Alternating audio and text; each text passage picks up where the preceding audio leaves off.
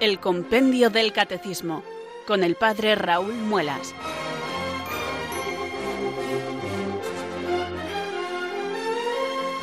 Muy buenas tardes, queridos oyentes de Radio María. Son las cuatro, las tres en Canarias. Aquí comienza una nueva edición del Compendio del Catecismo. Reciban un saludo muy cordial del Padre Raúl Muelas, que un día más les habla desde Talavera de la Reina y les saluda desde estos micrófonos de Radio María, la radio de la Virgen, la fuerza de la esperanza.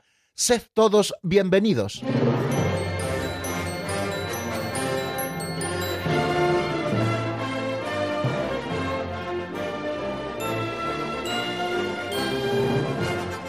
El pasado 8 de octubre del año 2018 comenzábamos, queridos amigos, una nueva andadura en el compendio del catecismo. Es esta etapa en la que me encargo yo de la explicación del mismo. Bueno, pues desde entonces hasta ahora, fíjense, han pasado octubre, noviembre, diciembre, enero, febrero y marzo. Han pasado ya cinco meses completos que estamos aquí compartiendo estos programas todos los días, eh, de lunes a viernes, de 4 a 5 de la tarde en la península, de 3 a 4 en Canarias. Y hoy cumplimos el programa número 100. Son ya 100 horas en antena juntos y creo que esto es un motivo fantástico de acción de gracias a Dios y de acción de gracias también a todos ustedes, queridos amigos, que tienen la paciencia de sintonizar todas las tardes a esta hora con Radio María para escuchar las sencillas explicaciones que del compendio del catecismo aquí queremos ofrecerles. Buscamos con mucha ilusión, eso sí se lo garantizo, la doctrina católica y le pedimos al Señor que nos conceda esa luz necesaria para que nosotros podamos comprender el misterio de Dios. Sabemos que la tarea de nuestra formación en la fe excede con mucho nuestras solas fuerzas. Nadie puede decir que Jesús es el Señor, hoy lo repetiremos, si no es bajo la inspiración del Espíritu Santo. Por eso necesitamos cada día al Espíritu Santo para que venga sobre nosotros, para que nos ilumine con su gracia, para que nos fortalezca también con sus dones, y podamos nosotros eh, afrontar esta tarea que nos proponemos gozosamente cada tarde. Es una dulce tarea como tantas veces la he calificado, la de buscar eh, la doctrina católica con este libro de texto que se titula Si Compendio del Catecismo de la Iglesia Católica. Un libro que no me cansaré de recomendar cada vez que tengo oportunidad y como todas las tardes tengo esta oportunidad, pues prácticamente todas las tardes me permito la licencia de recomendárselo que lo tengan y lo puedan tener en sus dispositivos móviles, pero creo que es importante que lo tengamos también impreso, editado como libro, ¿no? Eh, que lo tengamos fácilmente localizable, que podamos subrayar, que podamos tomar nuestras notas, que podamos volver sobre él una y otra vez, que podamos eh, revisar el índice cuando sea preciso. Creo que es bueno que tengamos este libro y hoy que cumplimos nuestro episodio, nuestra edición número 100 del Compendio del Catecismo, vuelvo a hacerles esta recomendación. Es un libro que por poquito dinero eh, hará que tengamos en casa un pequeño tesoro de doctrina. Es uno de esos subsidios preciosos que nos regala la Iglesia para que podamos acercarnos a la verdad sin ningún temor de error o mentira. Aquí está interpretado por el magisterio, presentado con la autoridad del magisterio de la Iglesia, la doctrina católica. Aquí resumida en nuestro libro de texto, el compendio del Catecismo de la Iglesia Católica, y en el Catecismo Mayor de la Iglesia está explicado con mayor longitud, porque es un libro eh, mucho más grueso, tiene muchísimas más fuentes y podemos beber en él también el agua limpia de la doctrina católica. Bueno, vamos a empezar este programa número 100 y no queremos hacerlo de manera distinta como lo hacemos siempre, que es rezando. Por eso yo les propongo, queridos amigos, que recemos esa oración que hacemos todos los días al Espíritu Santo. Ven Espíritu Santo, llena los corazones de tus fieles y enciende en ellos el fuego de tu amor. Envía, Señor, tu Espíritu que renueve la faz de la tierra. Oh Dios, que llenaste los corazones de tus fieles con la luz del Espíritu Santo, concédenos que, guiados por el mismo Espíritu, sintamos con rectitud y gocemos siempre de tu consuelo. Por Jesucristo nuestro Señor. Amén.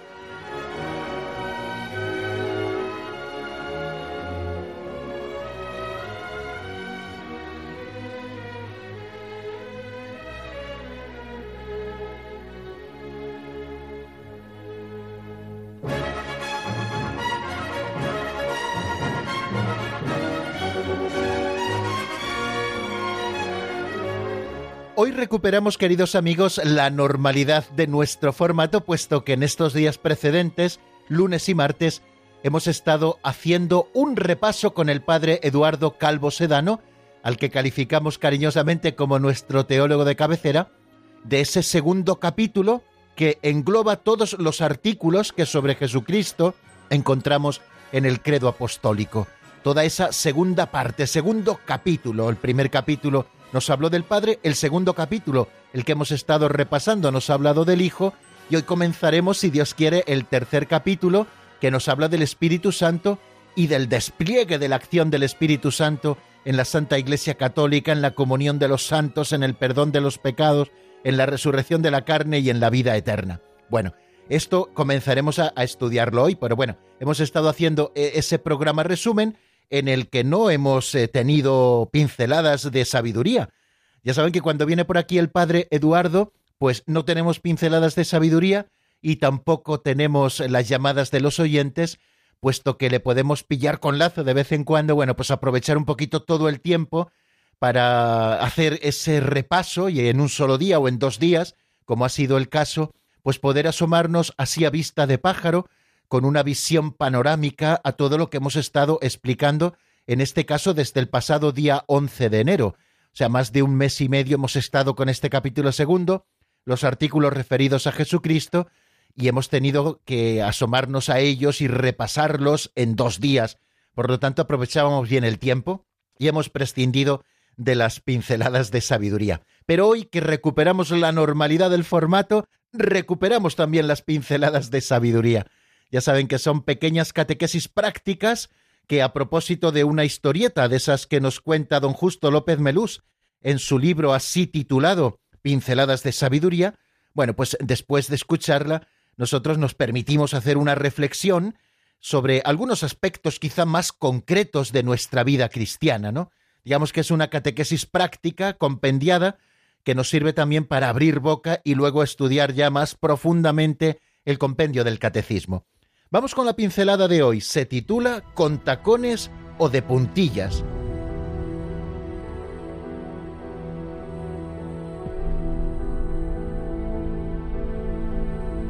¿Con tacones o de puntillas? Hay personas que se pasean por el mundo con los tacones puestos. Son muy perdonavidas. Tenemos que pedirles permiso hasta para respirar, pues piensan que todo el aire es suyo. Miran siempre por encima del hombro, inflados, tiesos, prepotentes, como el fariseo de la parábola. Otros caminan de puntillas, quieren ser eficaces, sin hacerse notar, largos en facellas y cortos en contallas, como se decía de algunos conquistadores. No quieren humillar a nadie, solo ellos se humillan, como el publicano de la parábola. Ponerse de puntillas es también tratar de estirarse, de superarse, para no defraudar a Dios ni a los hermanos.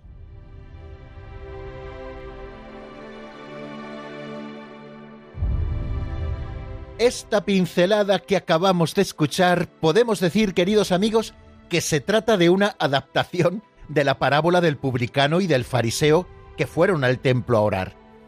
Las actitudes del fariseo de la parábola que nos ofrece nuestro Señor Jesucristo en el Evangelio de San Lucas lo pueden encontrar en el capítulo 18, versículos del 9 al 14.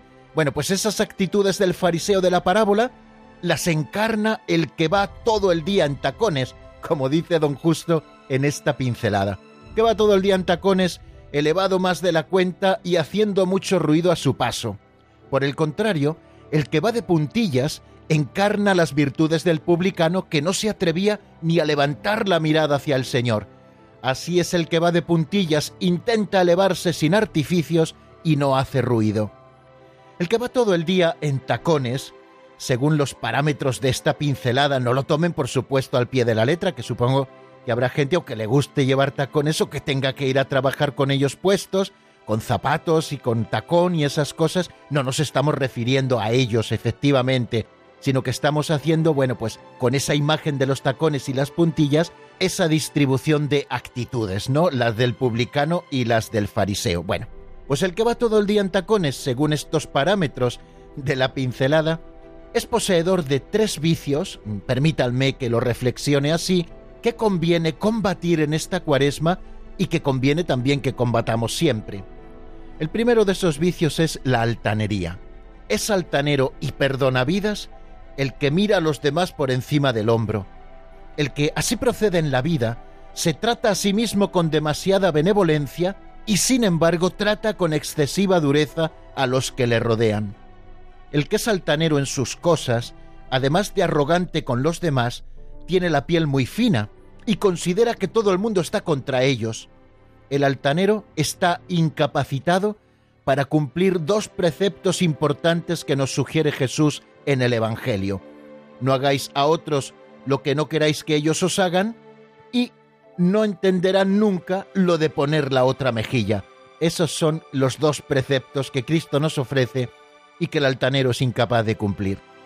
El segundo vicio que tenemos que evitar y que tenemos que combatir, que posee el que va todo el día en tacones, es la soberbia. Este pecado capital a nivel práctico nos sitúa en el centro del universo, o mejor dicho, desplaza a los demás a la posición de satélites nuestros y lleva al que la posee a considerarse el más alto, el más guapo, el más listo, el más todo. Nos molesta especialmente la actitud de aquellos que siempre pretenden erigirse en protagonistas de todo, robándole el foco a los que les rodean. Son aquellos que quieren ser la novia en la boda, el niño en el bautizo y el muerto en el entierro. El soberbio no ve los defectos propios y por lo tanto no se puede corregir. Constantemente se está atribuyendo a sí mismo más méritos de los que verdaderamente tiene. Cuidado con esta trampa que constantemente nos tiende el amor propio, porque el soberbio manifiesta poca lucidez y se vuelve aborrecible para los demás porque en el horizonte de su mirada no hay otra cosa que él mismo y ese apego desordenado que siente a su propia e hinchada estima. Y el tercer vicio que tenemos que combatir, que encontramos en el que va todo el día en tacones, repito que es una imagen que no me estoy refiriendo a los que llevan tacones físicamente puestos, ¿eh? La pereza, ese es el vicio tercero que hay que combatir. El que va todo el día en tacones siguiendo la imagen que nos presenta la pincelada de hoy, repito, no se estira él, espera que lo hagan dos suplementos postizos debajo de sus talones. El que así procede se aprovecha del trabajo de los demás en beneficio propio y aporta más bien poco al bien común y hacer más feliz a su prójimo. La pereza, mezclada con la vanidad y el orgullo, nos conducen fácilmente a ser unos figurones. El figurón no fundamenta su vida en el trabajo bien hecho, ese que construye y edifica a uno mismo y a los demás. Por el contrario, el taconero, válganos la expresión, hace mucho ruido, pero pocas nueces.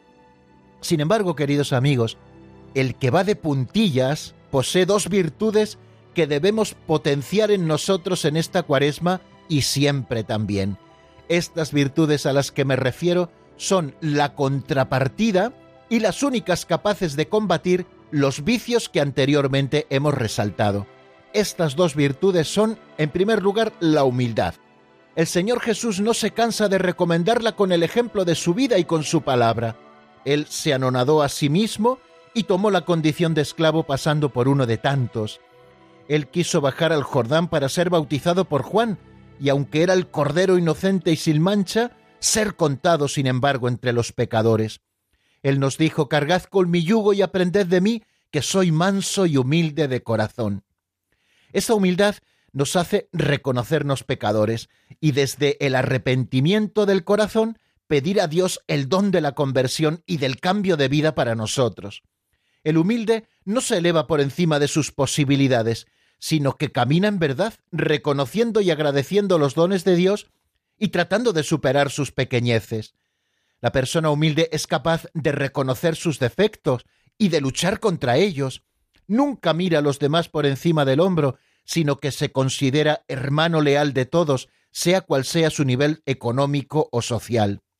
El humilde se muestra exigente consigo mismo y desborda misericordia con los que le rodean. Puede sufrir con paciencia los defectos del prójimo porque él mismo conoce sus propios defectos. Nunca se coloca en el centro de nada, sino que sitúa a Dios en el centro y procura que todo confluya hacia él sabe que es un siervo inútil, que solo ha hecho lo que tenía que hacer. Al humilde solo le aborrecen los envidiosos. La gente sana busca su compañía porque su actitud de vida favorece el trato. Y la segunda virtud, junto con la humildad, es la diligencia en el buen obrar. Recuerdan, contra la pereza diligencia decíamos, bueno, pues esta es la virtud que quiero resaltar ahora, eh, representada en ese que va de puntillas, ¿no? Diligencia en el buen obrar. Quien practica esta virtud trata de no perder el tiempo a la hora de hacer el bien. Y lo hace sin sonajeros. El Señor Jesús nos recomendó que no sepa tu mano izquierda lo que hace tu derecha. El que hace demasiado ruido a la hora de hacer el bien ya está recibiendo su paga. Pero el que va de puntillas procura que nadie se entere, procura no hacer ruido, solo se entera Dios y aquel que es beneficiario de su buena acción, y a veces ni los beneficiarios lo saben. Estos que van de puntillas procuran elevarse sin artificios para alcanzar a todos. El que camina de puntillas, según la imagen de la pincelada, nunca se aprovecha de los demás, sino que muchas veces, para el mundo, queda como un tonto. En su vida hay poco ruido y muchas nueces.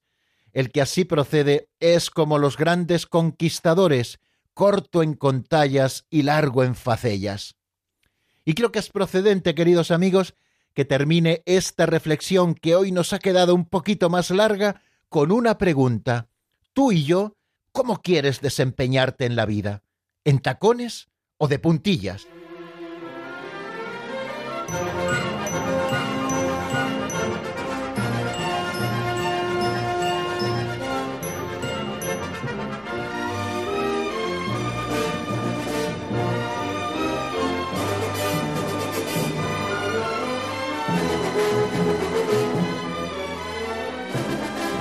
Bien amigos, hoy no estamos respetando del todo el cronograma que tenemos para desarrollar nuestros programas y esto es así porque hoy no tendremos repaso. No en vano hemos estado dos días dedicados a repasar ese capítulo segundo en el que se desarrolla Creo en Jesucristo, Hijo único de Dios.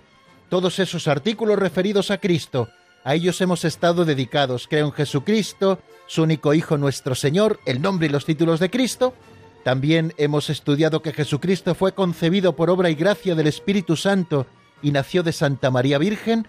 Nos acercamos al misterio de la encarnación y cómo lo expresa la Iglesia, lo que significa que Cristo se encarnó, lo que significa que lo hizo en las entrañas purísimas de Santa María Virgen. Hicimos un pequeño tratadito de Mariología, lo que creemos de la Virgen unida siempre a Cristo y luego estuvimos eh, recordando también los principales pasajes tanto de la vida oculta como de la vida pública del Señor.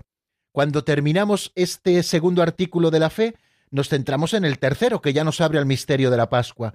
Jesucristo padeció bajo el poder de Poncio Pilato, fue crucificado, muerto y sepultado. La primera parte de la Pascua, la pasión, crucifixión, muerte del Señor. ¿Qué significan? ¿Qué lugar ocupan en nuestra vida cristiana y en la fe católica. Bueno, y luego estudiamos también el misterio de la resurrección, expresado así, Jesucristo descendió a los infiernos, al tercer día resucitó de entre los muertos.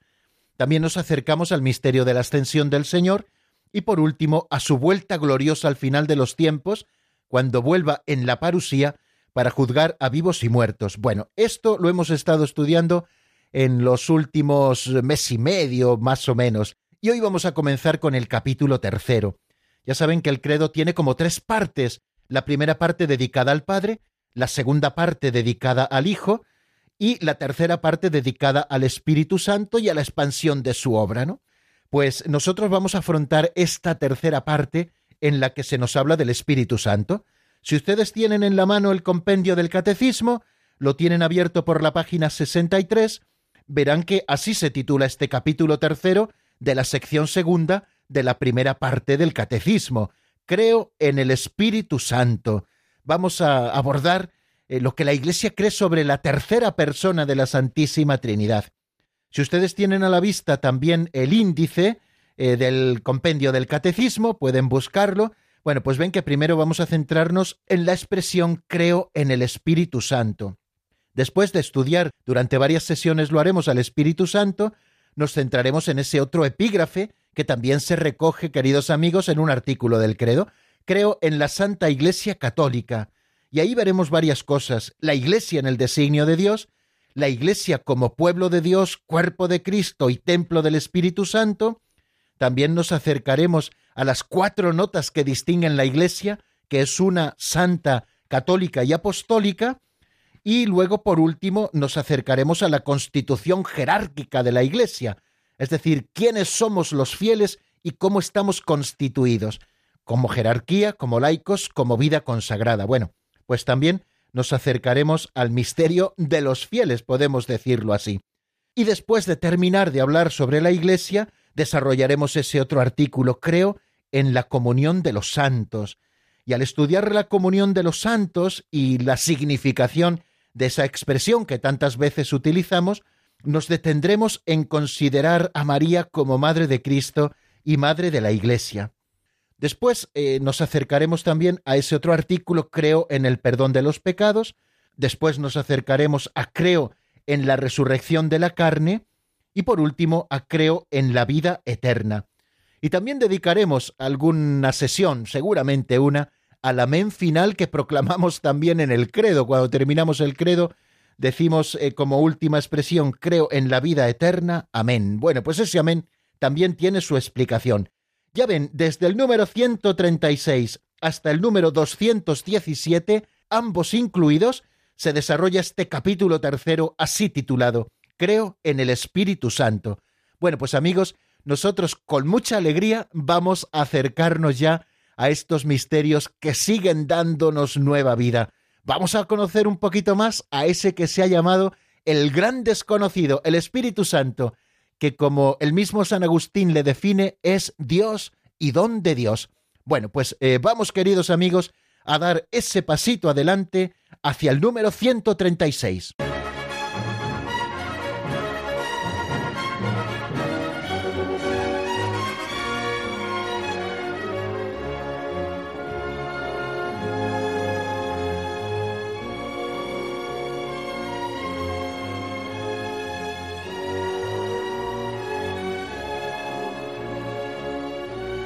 Bueno amigos, pues vamos a dar ese paso adelante como les decimos y vamos a darlo ya acercándonos a este capítulo tercero, creo en el Espíritu Santo, y a ese primero de los números de este capítulo que es el 136.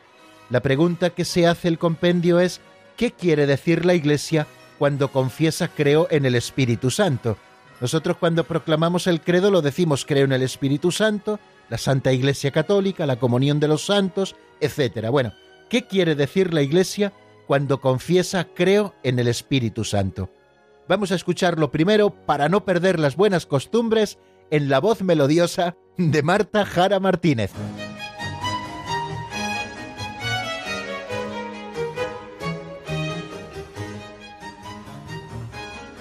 Número 136. ¿Qué quiere decir la Iglesia cuando confiesa creo en el Espíritu Santo? Creer en el Espíritu Santo es profesar la fe en la tercera persona de la Santísima Trinidad, que procede del Padre y del Hijo, y que con el Padre y el Hijo recibe una misma adoración y gloria. El Espíritu Santo ha sido enviado a nuestros corazones a fin de que recibamos la nueva vida de hijos de Dios.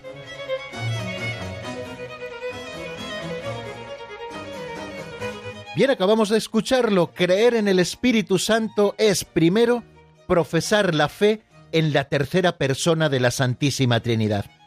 Ya decíamos que la Trinidad es el misterio central de nuestra fe, porque nos está expresando quién es el mismo Dios. Un Dios que es uno, pero es un Dios que vive en familia, que es Padre, Hijo y Espíritu Santo.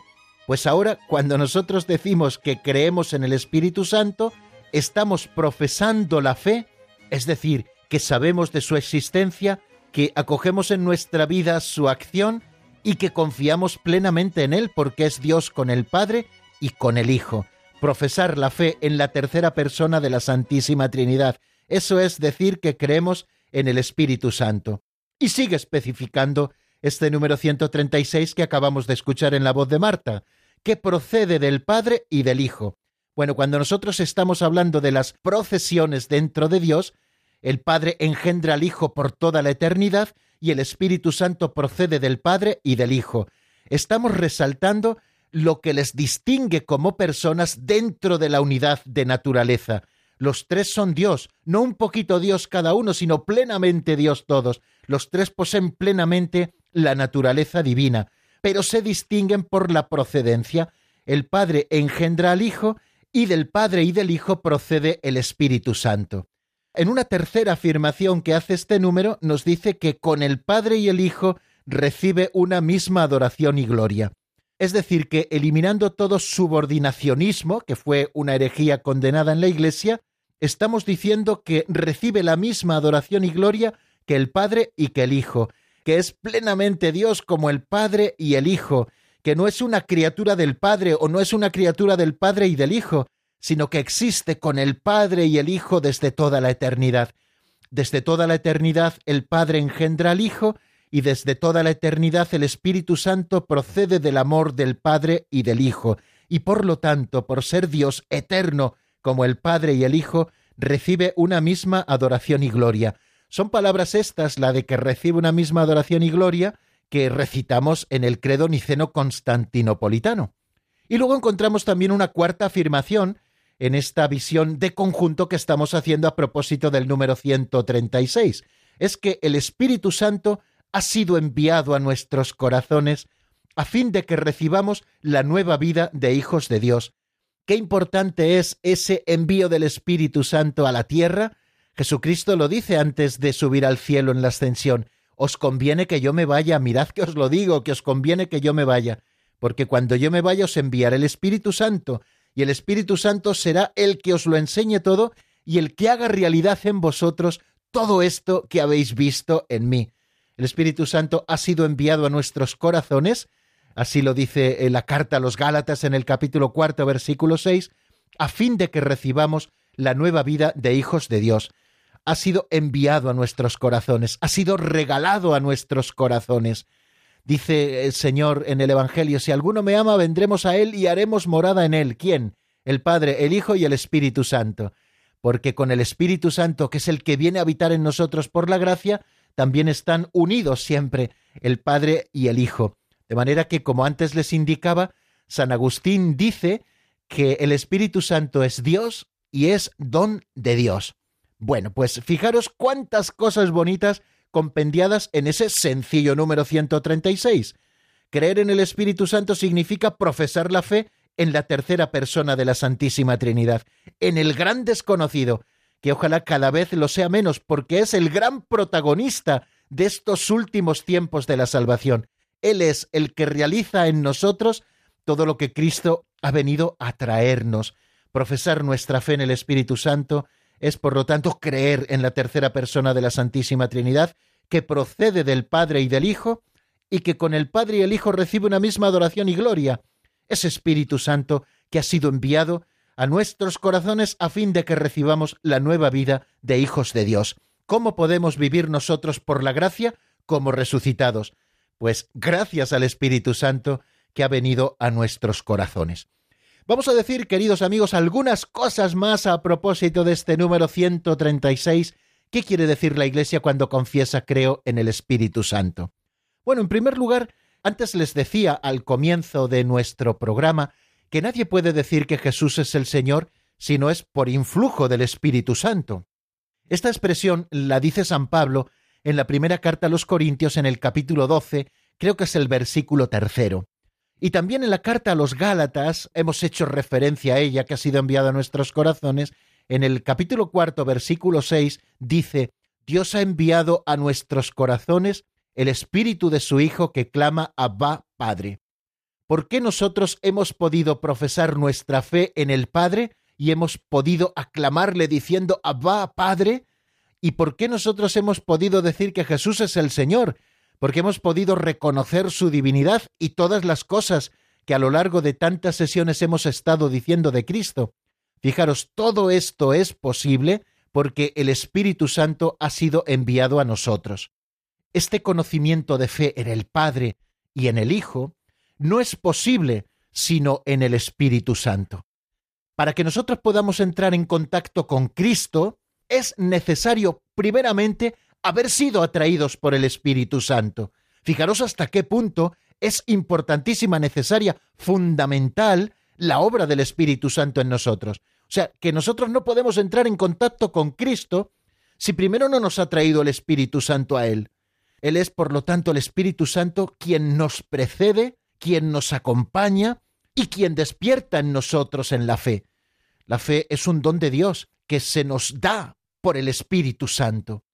Fijaros que nosotros fuimos bautizados y mediante ese bautismo, que es el primero de los sacramentos de la fe, la vida que tiene su fuente en el Padre y se nos ofrece por el Hijo, se nos comunica íntima y personalmente por el Espíritu Santo en la Iglesia. Creo que es muy importante que en los preámbulos de este acercamiento que estamos haciendo al tema lo tengamos esto en cuenta. Sin el Espíritu Santo no es posible ver al Hijo de Dios y sin el Hijo nadie puede acercarse al Padre, porque el conocimiento del Padre es el Hijo y el conocimiento del Hijo de Dios se logra por el Espíritu Santo. Fijaros qué preciosa afirmación de San Ireneo de León en la Demonstratio Predicationis Apostolique. En el número 7 lo encuentran y es el Catecismo Mayor de la Iglesia el que nos lo presenta. El Espíritu Santo, con su gracia, es el primero que nos despierta la fe y nos incita, por lo tanto, a la nueva vida que es que te conozcan a ti, el único Dios verdadero, y a tu enviado Jesucristo. No obstante, siendo el primero que nos despierta la fe, fue el último que se reveló.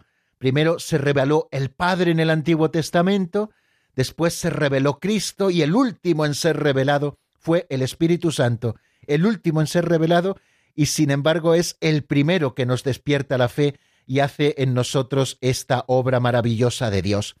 El Antiguo Testamento, nos dice San Gregorio Nacianceno, el Antiguo Testamento proclamaba muy claramente al Padre y más oscuramente al Hijo. El Nuevo Testamento revela al Hijo y hace entrever la dignidad del Espíritu. Ahora el Espíritu tiene derecho de ciudadanía entre nosotros y nos da una visión más clara de sí mismo.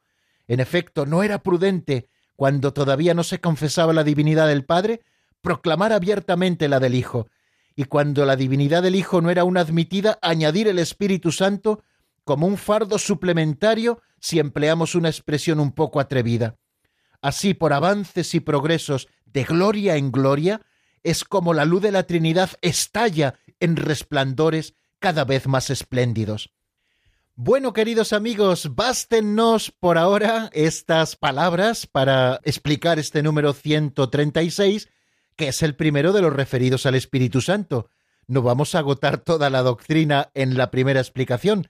Nos quedan muchos números por delante referidos al Espíritu Santo, al que tenemos que querer con todo nuestro corazón, el dulce huésped del alma. Vamos a escuchar una canción para eh, hacer repaso mental y reflexionar un poco sobre lo dicho, con una canción de José María Montesinos y Paqui Alonso, que es la secuencia de Pentecostés creo que viene muy a cuento de lo que estamos empezando a estudiar. La escuchamos y estamos nuevamente juntos en pocos minutos.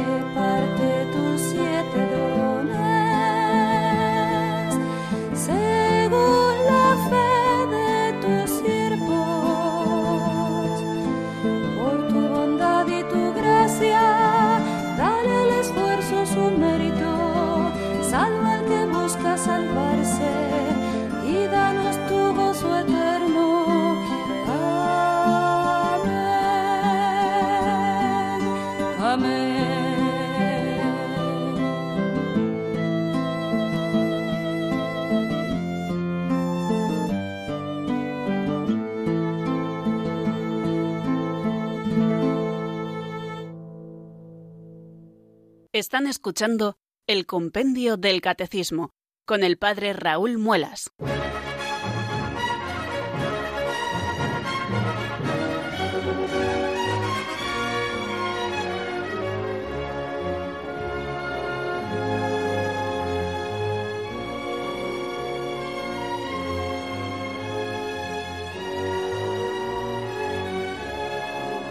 Bien amigos, seguimos aquí en la sintonía de Radio María. Soy el Padre Raúl Muelas y seguimos estudiando el compendio del Catecismo. Esta es nuestra tarea de todas las tardes. Ya saben que servidor de ustedes de 4 a 5 no puede hacer otra cosa que estar aquí con ustedes disfrutando de la doctrina católica contenida en nuestro libro de texto, el compendio del Catecismo. Bueno, pues vamos a seguir un poquito adelante. Hemos estado viendo el número 136 ¿Qué quiere decir la Iglesia cuando confiesa creo en el Espíritu Santo? Hemos dicho que creer en el Espíritu Santo significa profesar la fe en la tercera persona de la Santísima Trinidad, que procede del Padre y del Hijo, y que con el Padre y el Hijo recibe una misma adoración y gloria, y el Espíritu Santo que ha sido enviado a nuestros corazones a fin de que recibamos la nueva vida de hijos de Dios. Pues vamos a asomarnos al menos un poquito en lo que nos queda a este número 137, que es el siguiente, por qué la misión del Hijo y la del Espíritu son inseparables. Lo escuchamos en la voz de Marta Jara.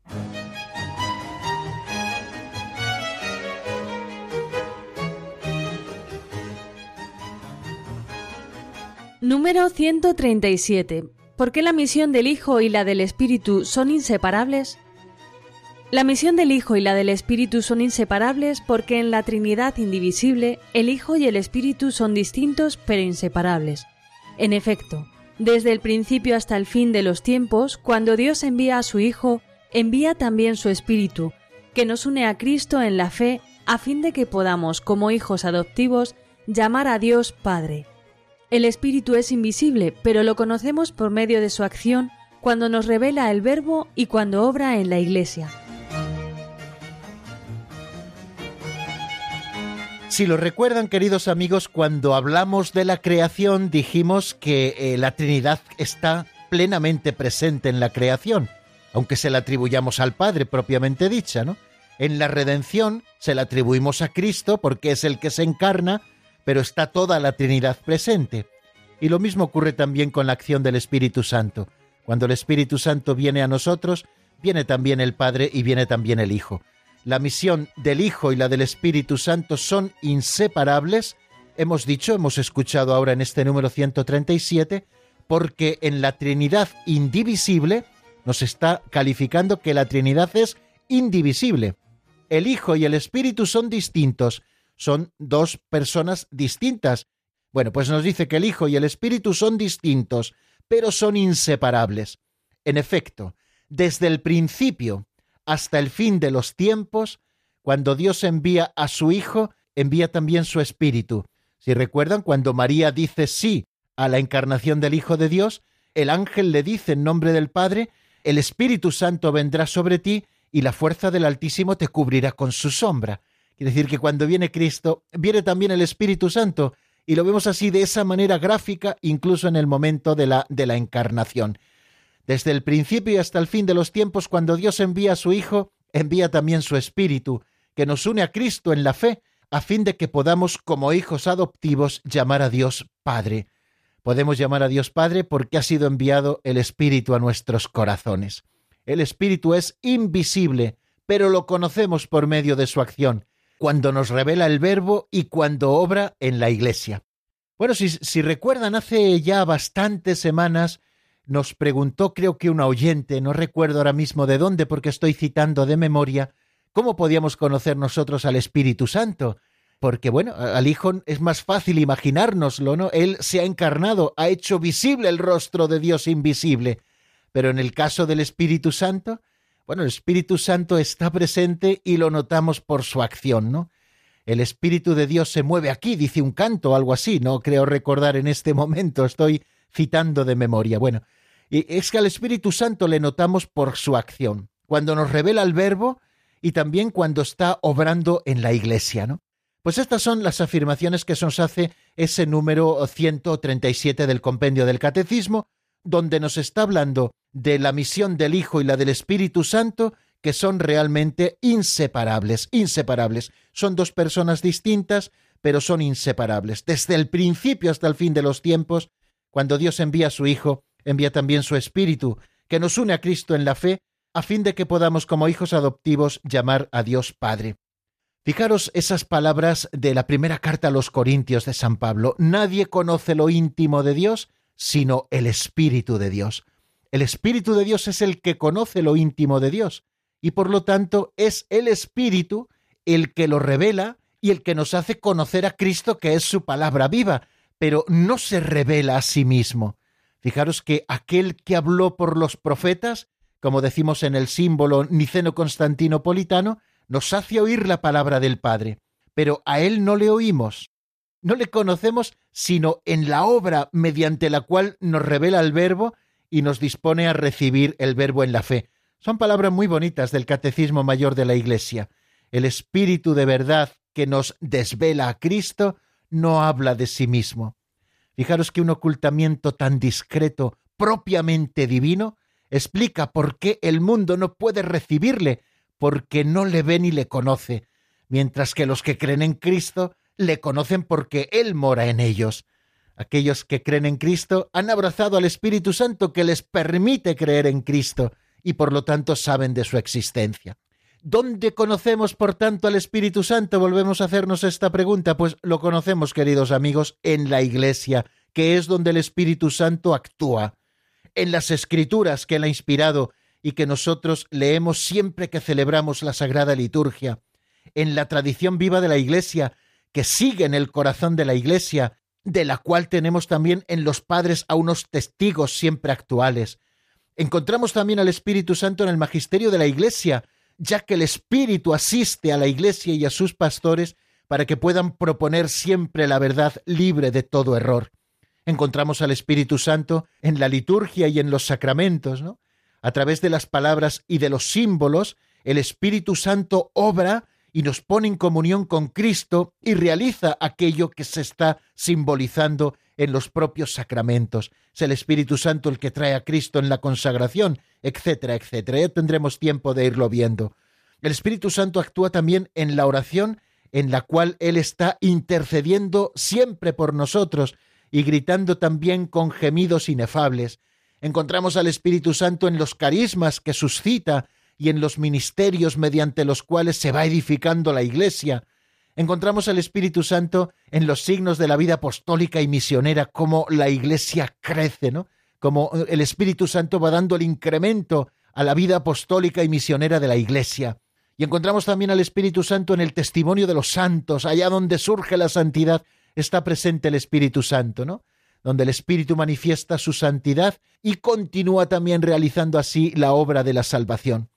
Bueno, fijaros cómo, eh, a propósito de eso último que nos decía que el Espíritu Santo es invisible, pero le conocemos por medio de su acción, cuando nos revela el Verbo y cuando obra en la Iglesia, bueno, pues fijaros cómo encontramos al Espíritu Santo en la Iglesia y en esas eh, expresiones en las que Él está presente, que no hemos tratado de ser exhaustivos, sino de explicarles, presentarles aquellas que la doctrina católica en el Catecismo Mayor de la Iglesia mismo nos presenta.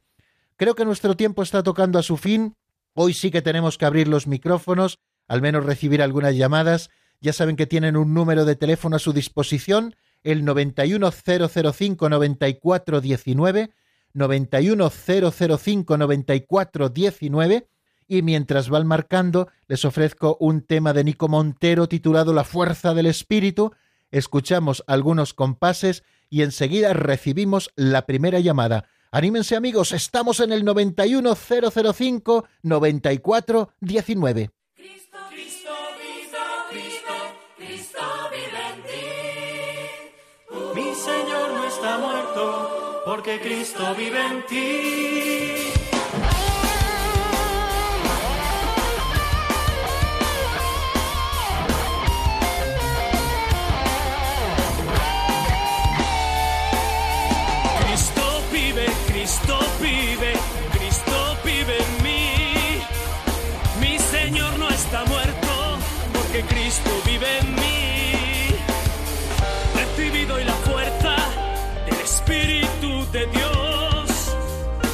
Y seréis mis testigos, camino de salvación.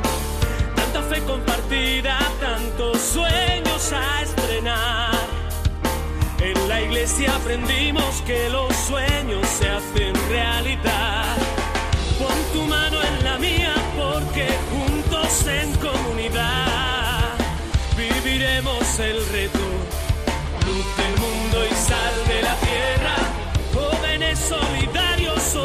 Testigos de la verdad. Muévete, ponte en marcha. Muévete, no te pares.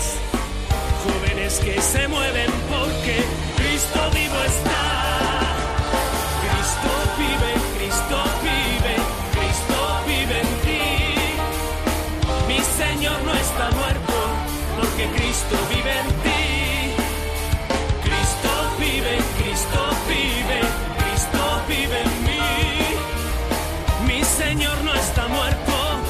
Porque Cristo vive en mí.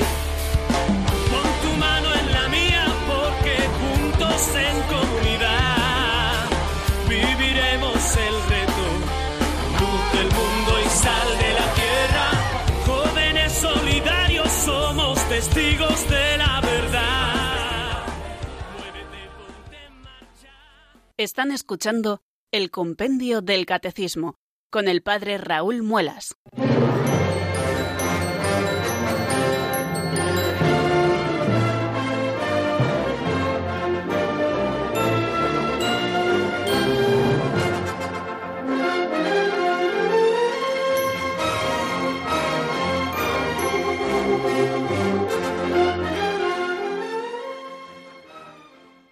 Minutos, queridos amigos, en puntito quedan para las 5 de la tarde y tengo que pedir disculpas en primer lugar porque eh, eh, no sé qué liado que me he cargado la comunicación digital y me han tenido que llamar al teléfono para este último tramo mientras sonaba la canción ha ocurrido, de manera que les pido disculpas porque no podrán seguramente escucharme con la calidad con que lo han estado haciendo antes.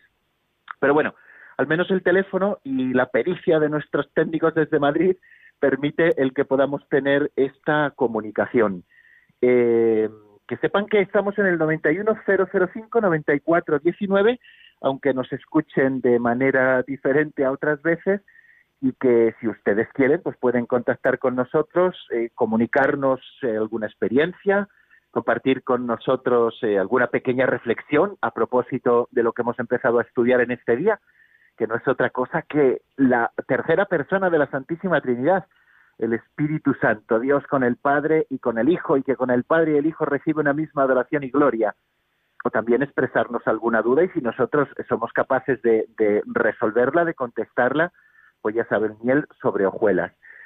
Bueno amigos, eh, estamos eh, ya comenzando este, esta tercera, este tercer capítulo de la sección segunda de la primera parte del catecismo que nos encamina como si de una carretera muy recta se tratase hacia la parte segunda del catecismo, que si Dios quiere, bueno, todavía nos quedan bastantes números, pero que empezaremos con la misma ilusión con, con la que hemos empezado la primera. La segunda parte del catecismo eh, nos habla de la celebración del misterio cristiano. Después de estudiar todos y cada uno de los misterios de la fe, contenidos en los artículos del credo apostólico, pues eh, empezaremos a estudiar la celebración del misterio cristiano. Eh, la economía sacramental, en primer lugar, qué es la liturgia, qué lugar ocupa la liturgia en la iglesia, eh, el misterio pascual en el tiempo de la iglesia, los misterios, el misterio pascual, perdón, en los sacramentos de la iglesia, y luego ya pues la celebración del misterio pascual, quién celebra, cuándo celebra, dónde celebra, esas preguntas que siempre se hace la Sagrada Liturgia y luego ya abordaremos cada uno de los siete sacramentos que verdaderamente, queridos amigos, es apasionante el poder verlo y el poder disfrutar todos juntos de ello. Eh, estoy un poco a oscuras esta tarde, no sé exactamente si hay alguna llamada en espera, he perdido la comunicación con nuestros, con nuestros eh, técnicos de Madrid, entonces no sé si está entrando alguna llamada o no.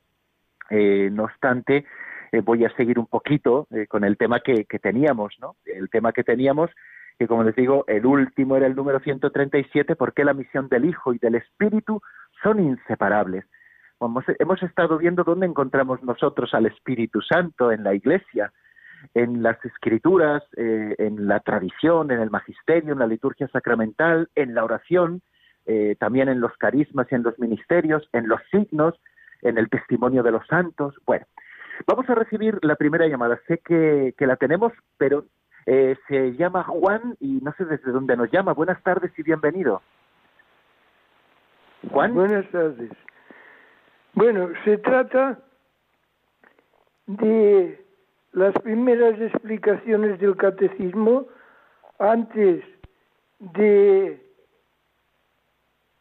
la creación del mundo, cuando el Señor se encontraba rodeado al medio de la corte celestial y una parte se rebeló contra él y por primera vez empezó en la justicia y crió el infierno, la pregunta es, ¿Por qué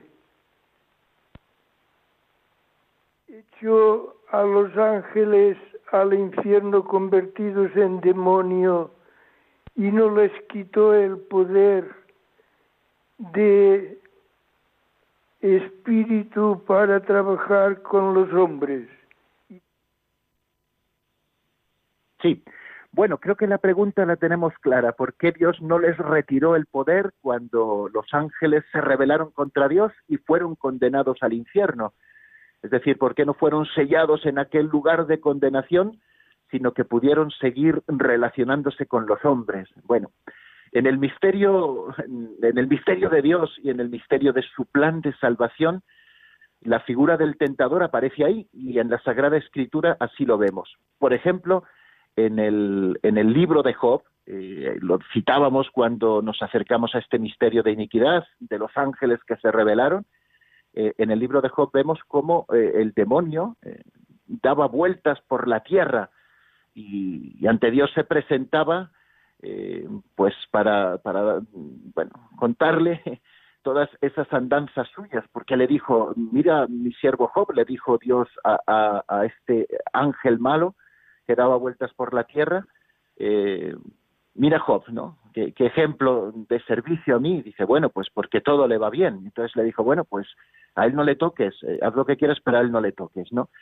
Y entonces, bueno, pues, pues claro, nos deja muy claro que, no les retiró el Señor eh, ese poder de poder relacionarse con los hombres y colaborar en el plan de salvación de Dios. ¿Por qué lo hizo así? Pues no lo sabemos, ¿no? no sabemos por qué en el plan de Dios esto ha sido así, pero si ha sido así es para su mayor gloria y también para nuestro propio bien.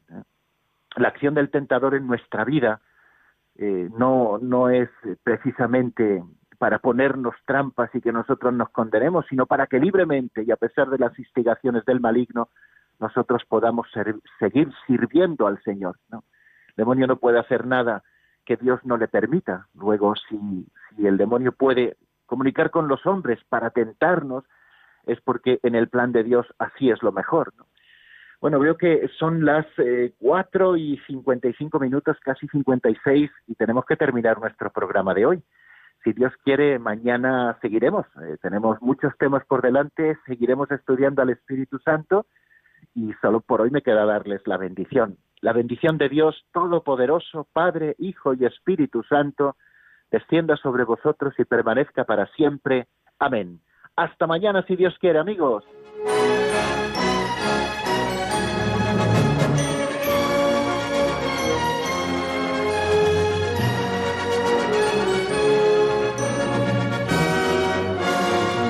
El Compendio del Catecismo con el Padre Raúl Muelas.